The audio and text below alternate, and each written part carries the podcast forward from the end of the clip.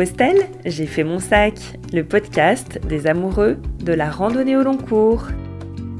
Et dans le dernier épisode de cette série, c'est à mon tour de vous parler de ce qu'il y avait dans mon sac au cours des 20 dernières années. À la base, Compostelle, pour moi, c'était un rêve d'enfant, un rêve qui, devenu adulte, a pris la forme d'un premier faux départ, puis d'un deuxième. La déception était grande et j'ai pensé remiser mon rêve.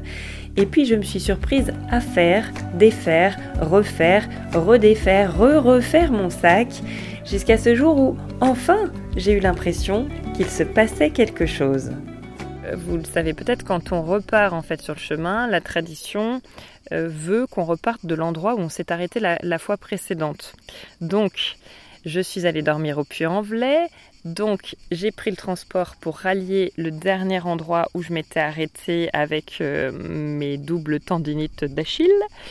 Et dans le transport, le, conducteur me dit euh, c'est quand même un petit peu bête, il me semble, de repartir euh, sur une première grosse étape pour une première journée de marche avec des chaussures neuves, avec un poids du sac qui est peut-être pas tellement inférieur à celui de la fois passée, ou alors c'est que vous n'avez rien compris de l'expérience de l'autre fois. Donc on s'est un petit peu arrangé tous les deux et il m'a permis de griller une étape en, voiture en me disant bah tu, peux commencer euh, ton chemin euh, un peu plus loin et, c'est pas grave en fait par rapport à, à l'étape que tu as ratée. Au pire, un jour tu la refais.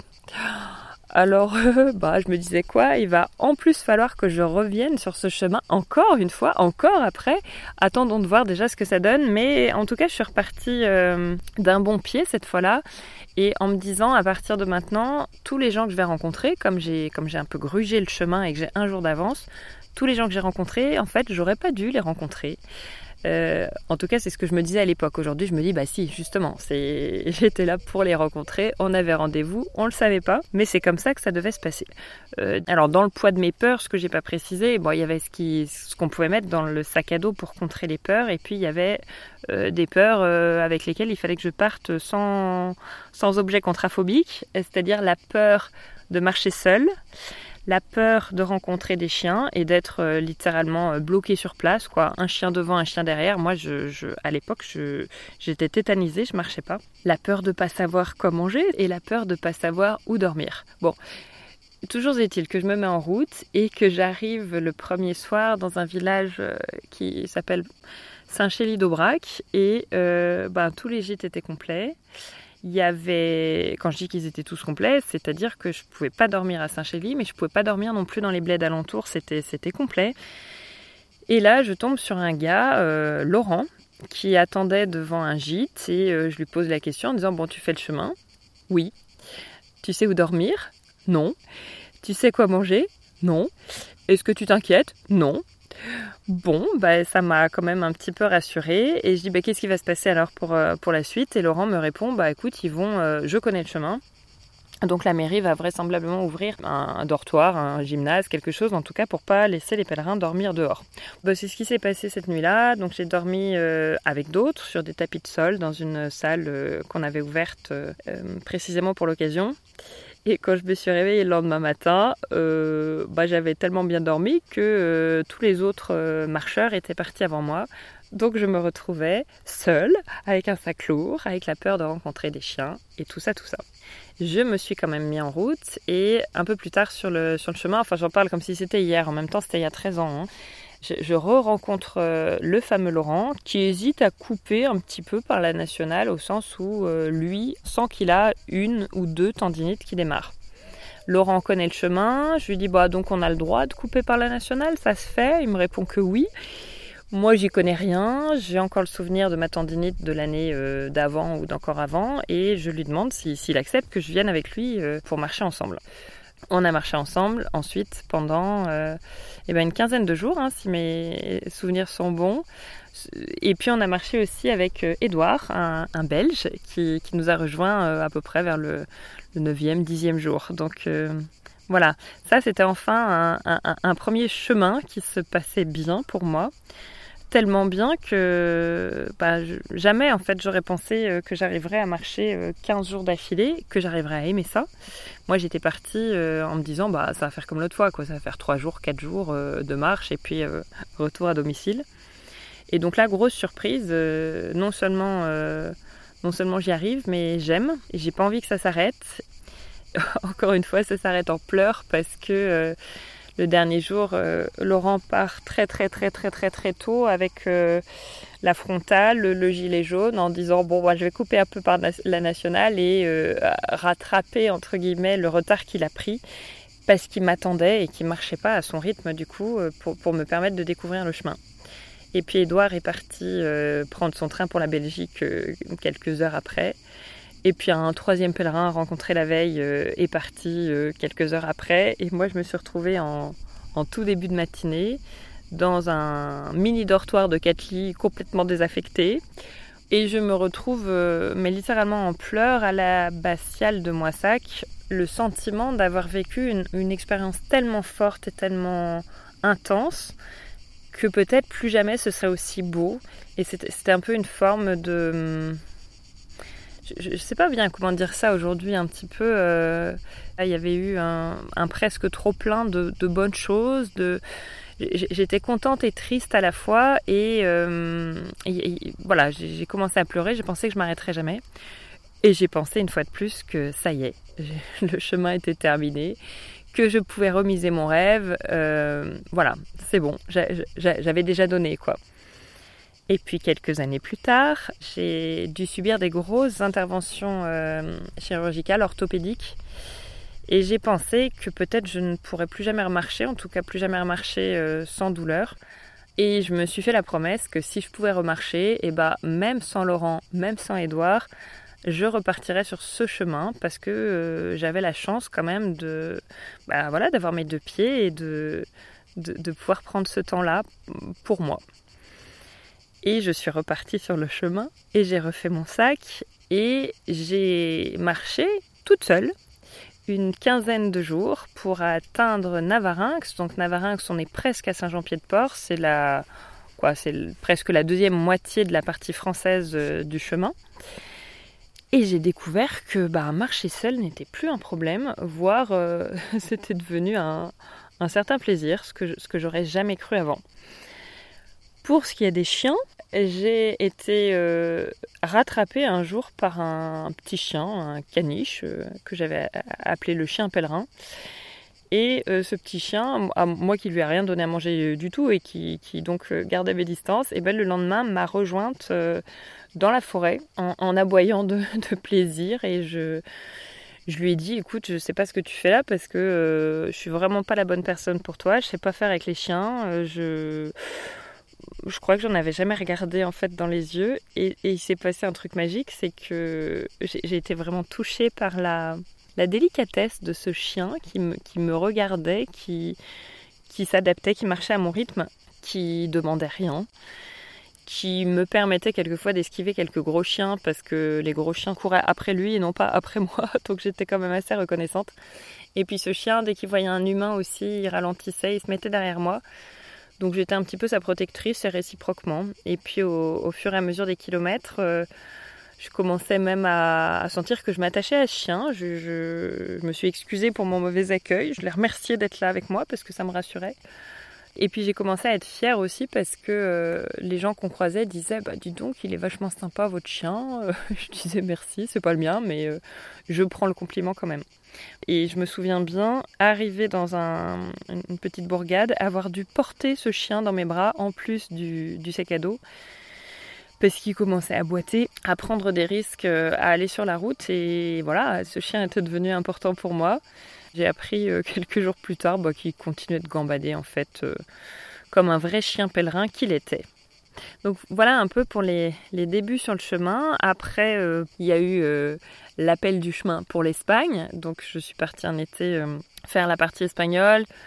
Même si en trois semaines et demie de vacances, j'ai pas vraiment eu le temps de, faire le chemin comme il aurait fallu, c'est-à-dire en, passant par cette étape de désert qui est la Meseta.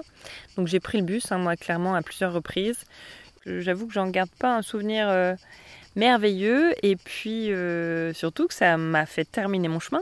Donc ça c'était à l'été 2016 et je me suis dit bah qu'est-ce que je fais après? Et bien après, je suis repartie, figurez-vous, en me disant, bah tiens, la voie d'Arles, j'ai jamais essayé. J'ai donc essayé la voie d'Arles, et puis euh, l'été d'après, vraisemblablement, je me suis dit, euh, tiens, mais en fait, la voie du puits, euh, ça fait longtemps que je ne l'ai pas faite, donc je pourrais la recommencer. Et donc je suis repartie du puits, et bah, cette année, je suis re, re, re, re, repartie du puits.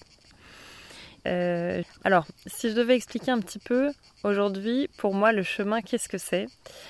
Euh, je dirais que c'est un petit peu un chemin de consolidation. Pendant des années, j'ai pensé que c'était de la consolation, peut-être de la réparation que je cherchais en, marchant sur chemin. Aujourd'hui, c'est plus apaisé et je dirais que c'est plutôt quelque chose de l'ordre de la consolidation. Alors consolidation, qu'est-ce que j'entends par ça? Je me sens aujourd'hui, dernier jour de marche, alignée en fait, quelque chose comme ça. Je me sens sur ma base. Je me sens bien ancrée, les pieds sur terre. Je me sens euh, comblée aussi par euh, les, rencontres que j'ai pu faire sur ce chemin. Alors pour dire vrai, sur ce chemin, là, depuis une quinzaine de jours, j'ai marché absolument toute seule parce que euh, bah, ça s'est pas fait. comme je faisais aussi des rencontres enregistrées sur le chemin, il m'arrivait de, partir marcher à partir de midi, 14h, 15h. Donc autant dire qu'à ce ci les gens avaient, fini d'arriver quelque part et j'en ai pas croisé beaucoup. Par contre, euh, quelle rencontre euh, et, quel beau prétexte pour la rencontre que le fait d'être parti avec un, enregistreur avec moi. Alors j'ai pas mal hésité en me disant, euh, d'une part, ça rajoute du poids dans le sac, effectivement, il y a quand même un, petit kilo de matériel, ça rajoute une préoccupation par rapport à ce matériel. Il faut le recharger le soir, il faut pas que je l'égare, il faut que mon sac soit pas trop trop au soleil non plus, donc j'ai un, étui isotherme. Et puis je me demandais si ça n'allait pas euh, interférer en fait avec mon chemin ou avec ceux qui font le chemin. Donc c'est devenu assez vite une évidence que euh, je ne pouvais pas partir sur le chemin pour essayer d'en capter quelque chose sans être dans la même démarche que ceux qui marchent. Voilà, en clair, euh, si je m'étais présentée en, journaliste amateur, on va dire, euh, je pense pas que les gens se seraient confiés de la même façon à ce micro été vraiment très touchée qu'on se parle tout de suite sur le ton de la confidence, en fait, de l'intime, du cheminement intérieur plutôt que du descriptif du chemin qui pour moi n'aurait pas été suffisant évidemment pour, pour raconter le chemin de Compostelle. Alors on dit souvent que le chemin ne se raconte pas, qu'il se vit. Moi je, je tenais, enfin je, pas pour moi, hein, encore une fois, mais je me disais, mais c'est quand même dommage. Peut-être qu'il y a des gens à qui ça ferait du bien ce chemin et qui, pour qui il manque pas grand-chose peut-être pour accéder à ce déclic de départ. Et, le déclic de départ, c'est voilà, c'est aussi faire son sac. Comment on fait son sac? Qu'est-ce qu'on met dedans au sens propre? Qu'est-ce qui nous encombre? Comment on pourrait s'alléger au fur et à mesure des jours? Et je pense que ça, c'est un, cheminement. Euh, qui, même pour moi, hein, n'a pas terminé d'aboutir. Je dirais pas que mon sac, c'est juste le poids de mes peurs. Aujourd'hui, je dirais que c'est le poids de mes peurs, mais aussi la somme de mes expériences et le fruit de mes envies, de mes besoins. En fait, j'ai envie de, de regarder ce que je porte, au sens propre et au sens figuré, avec plus de douceur et d'empathie. Voilà, clairement, cette année, euh, dans mes indispensables, il y avait un, et il un petit oreiller ergonomique à mémoire de forme. Euh, voilà, ça, ça fait partie de mes, mes petits superflus de cette année que j'assume volontiers. Concernant le poids de mon sac, je l'ai pesé avant de partir, ou plutôt je me suis pesé avec mon sac et il atteignait les 6,5 kg à peu près, sans l'eau. L'eau, du coup, je la tiens à la main, comme ça je ne l'ai pas sur les épaules c'est bien suffisant en fait euh, pour moi ce poids-là quand vous marchez, euh, je sais pas, entre 10 et 30 km par jour euh, à peu près. Hein, globalement, aujourd'hui, je suis pas dans la recherche de l'excès. D'ailleurs, j'ai arrêté de compter les kilomètres, les heures passées sur le chemin. Ce qui fait que le soir au gîte, quand on me dit bah, alors, t'as fait combien aujourd'hui? Euh, je dis quoi Combien de rencontres Combien d'arrêts pipi ou... Et en fait, euh, voilà, je me souviens même rarement de la ville, du village, enfin du, du nom du gîte dont je suis partie le matin même. La vraie question pour moi aujourd'hui, c'est est-ce que, euh, est-ce que j'ai fait aujourd'hui les rencontres dont j'avais besoin? Est-ce que j'ai eu aujourd'hui les échanges dont j'avais besoin? Et est-ce que j'ai pu aussi être un petit peu cette, cette petite lumière pour les autres sur le chemin Alors, je, parle de petite lumière volontairement parce que c'est le nom du, gîte dans lequel je vais dormir ce soir à Moissac. C'est vraiment ça que je vois, moi, dans les yeux des gens quand ils me parlent de leur chemin, ces espèces de d'étincelles, d'étoiles, on pourrait dire, puisqu'on est sur le chemin des étoiles. Et c'était ça qu'il me tenait à cœur de pouvoir euh, refléter et, et éventuellement même diffuser plus largement. Et c'était le dernier épisode de la série Compostelle, j'ai fait mon sac. Prise de son et réalisation Charlotte Ducou, vignette Philippe Lépine, crédit musique MPL avec un extrait instrumental du titre Blanc. Vous tous qui nous écoutez, j'espère que ce podcast vous a permis de passer un bon moment sur le chemin. Et pour ceux qui veulent poursuivre le voyage intérieur, je vous invite à découvrir le très beau récit qu'en a fait Pauline Wald et qu'elle a intitulé Marcher vers son essentiel. Portez-vous bien et rendez-vous, qui sait, un de ces jours sur le chemin.